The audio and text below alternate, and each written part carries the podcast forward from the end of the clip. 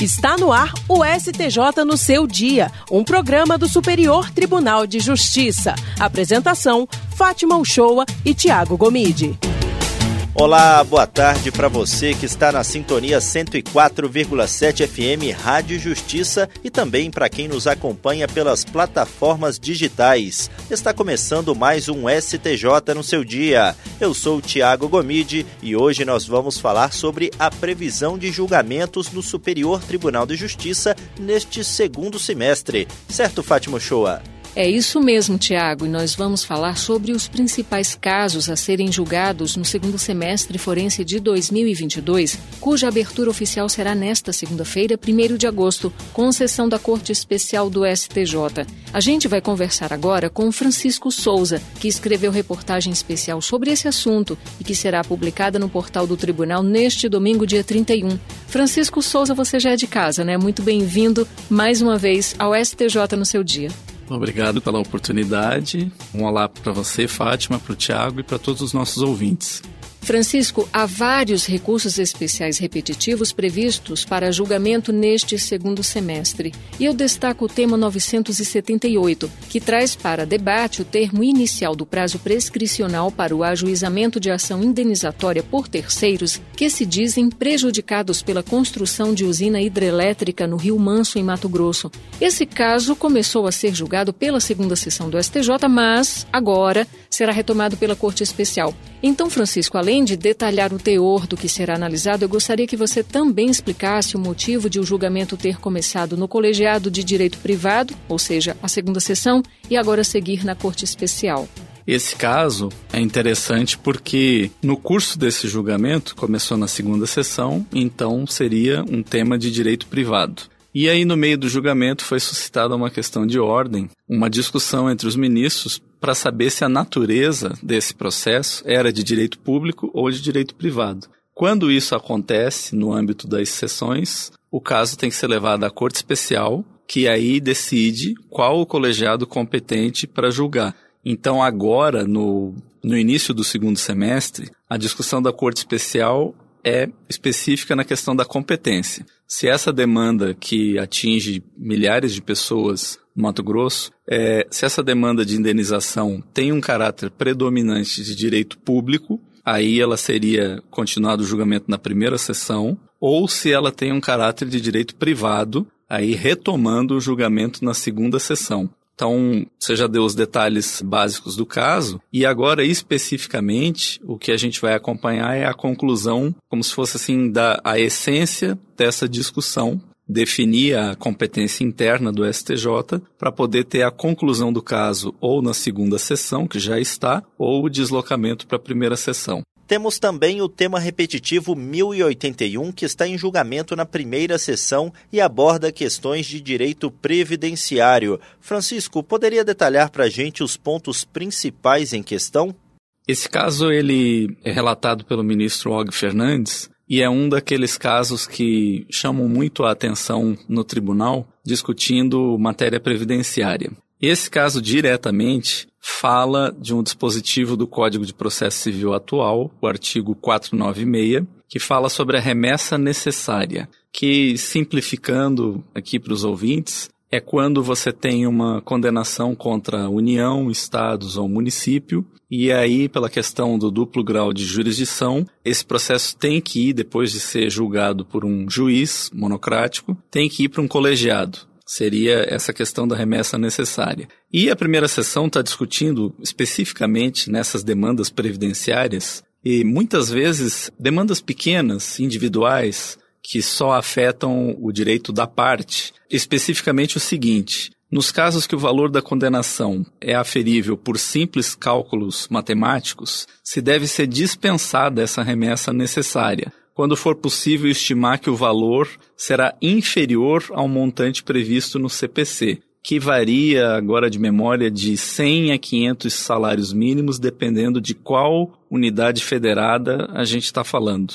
Então, quando for uma conta simples, o que está em discussão, se dispensa essa remessa necessária e o efeito prático disso é dar uma agilidade para essas demandas previdenciárias que muitas vezes, quando são judicializadas, acabam demorando muito para parte. Então, esse é o tipo de repetitivo que o STJ julga, que tem reflexos no país todo e amplo interesse da sociedade em saber o desfecho desse julgamento. Além desses dois repetitivos que a gente comentou, tem também o, o tema 677, que vai ser julgado já na primeira semana de agosto, e aí é um tema mais complexo, que né, convido quem estiver interessado a ver os detalhes na nossa reportagem especial. É uma demanda de direito tributário, bem complexa e que deve ter a conclusão agora no segundo semestre. Então já sabe, né? Quem está curioso, confira mais detalhes na reportagem do Francisco, que será divulgada no site do STJ neste domingo. Bem, Francisco, entre outros julgamentos, temos agravos contra a decisão da presidência do STJ com a chamada SLS, suspensão de liminar e de sentença. Um dos exemplos é o recurso contra a decisão do ministro-presidente Humberto Martins de abril do ano passado, que liberou a retomada da construção do Museu da Bíblia em Brasília. O que, que aconteceu nessa demanda, Francisco?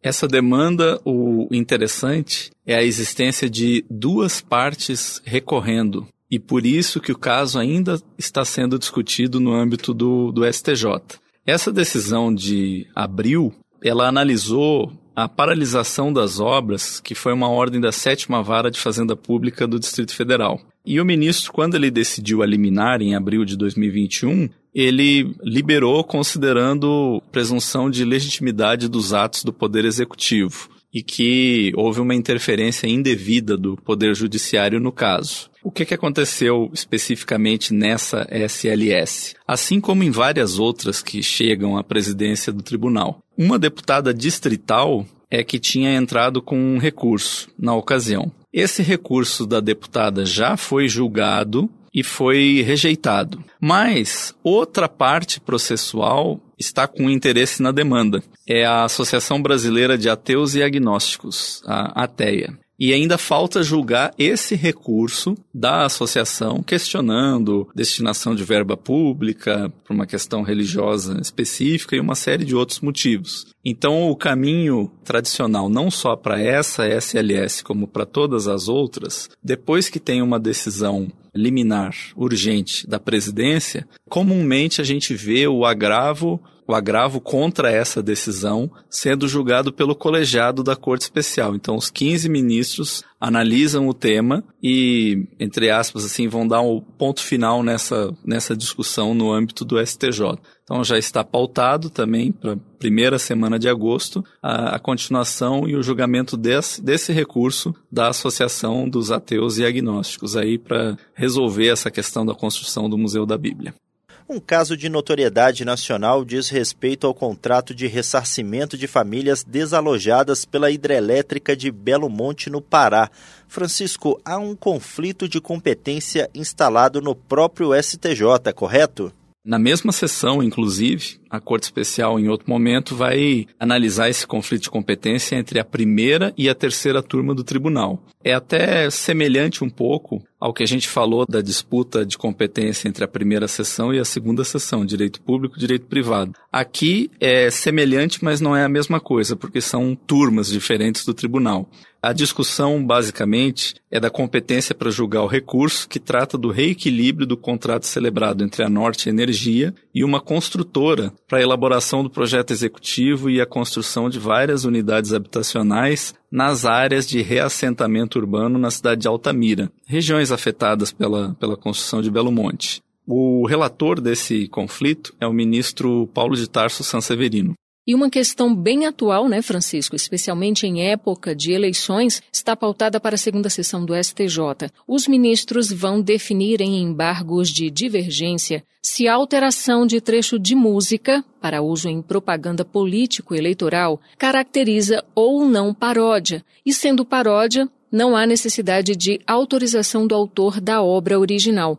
Quais as partes desse caso e os principais detalhes, Francisco?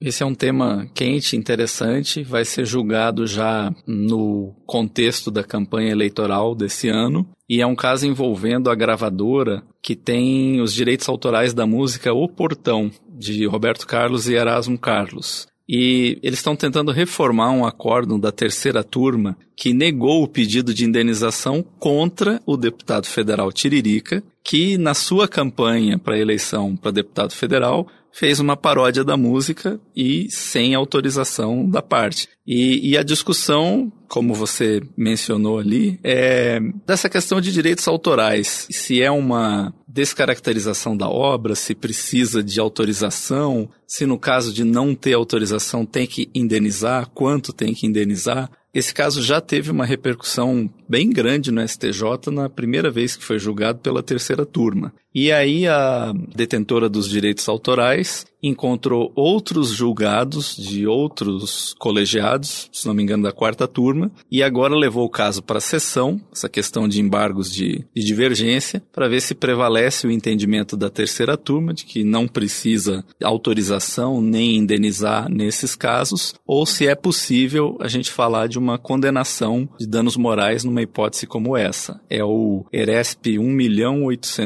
1.810.440, relatado pelo ministro Luiz Felipe Salomão. Na pauta de julgamentos do STJ para este segundo semestre, também teremos um instituto que é bem raro, os chamados IDCs, Incidentes de Deslocamento de Competência. Francisco, eu gostaria que você explicasse o que é o IDC e pincelasse para o nosso ouvinte o que está previsto para análise do Superior Tribunal de Justiça. São casos tão raros no STJ que nessa questão de DC nós temos menos de 30 processos registrados no tribunal desde a sua criação. E o que a gente já tem de concreto, a gente destaca dois na matéria, mas um deles, o IDC 9, já está marcado o julgamento para o dia 10 de agosto na terceira sessão. Esse IDC, simplificando, é uma questão, quando ela é complexa demais e por diversos motivos, o Ministério Público pede o deslocamento da competência, no caso, por exemplo, da Justiça Estadual, para a Justiça Federal. Esse IDC 9, que está sendo relatado pelo ministro João Otávio de Noronha, é uma discussão sobre a chacina do Parque Bristol, em São Paulo. Esse crime ocorreu em 2006 e a autoria dos crimes é atribuída pelas autoridades a grupos de extermínio, inclusive com a suspeita de participação de agentes públicos. Esse caso está inserido no contexto de mais de 500 mortes decorrentes de uma onda de violência na capital paulista, especificamente em maio de 2006. Episódios também conhecidos na mídia como Maio Sangrento, Semana Sangrenta ou Crimes de Maio. Esse incidente de deslocamento de competência foi assinado pelo ex-procurador-geral da República, Rodrigo Janot, em 2016, dez anos após os fatos, ainda sem solução, e cita especificamente o assassinato de cinco pessoas, conta a história de cada uma delas e pede a transferência dessas investigações complexas e do julgamento para a Justiça Federal em São Paulo. E o outro IDC que a gente destaca de forma mais sucinta é o IDC 22, também o pedido, como deve ser, da Procuradoria-Geral da República, uma questão que envolve o estado de Rondônia, que é o segundo no, no Brasil no número de mortes relacionadas à luta por terra, perdendo apenas para o Pará. E esse IDC, assinado pela então procuradora Raquel Doge, se refere a crimes graves e com suspeita de envolvimento de agentes locais de segurança pública, nesses conflitos por terra e é o mesmo pedido para deslocar para a Justiça Federal. São os dois incidentes de deslocamento de competência que a gente destacou, um deles já com a data marcada e o outro também provável de ocorrer o julgamento no segundo semestre. É uma categoria processual bem rara no tribunal e os julgamentos geralmente chamam a atenção muitas vezes até da imprensa internacional, dependendo do assunto que está tratando. Francisco Souza, mais uma vez, muito obrigado por participar do nosso programa e detalhar para a gente os principais pontos dessa reportagem especial. Convido, reforço o convite para todo mundo conferir o texto, porque a gente mencionou apenas alguns e tem vários outros na, na extensa reportagem que a gente está publicando agora no fim de semana. Obrigado pela atenção de todos e pela companhia, Fátima e do Tiago também. Pessoal, e vale sempre destacar que o conteúdo completo dessa reportagem do Francisco Souza pode ser conferido no site do STJ. Basta acessar stj.jus.br. Todo domingo, a matéria especial é publicada no portal abordando tanto questões institucionais como jurisprudenciais relacionadas ao Tribunal da Cidadania. Vale a pena conferir. STJ no seu dia. É isso, e o STJ no seu dia fica por aqui. Muito obrigada por sua companhia pela Rádio Justiça e também pelas plataformas digitais.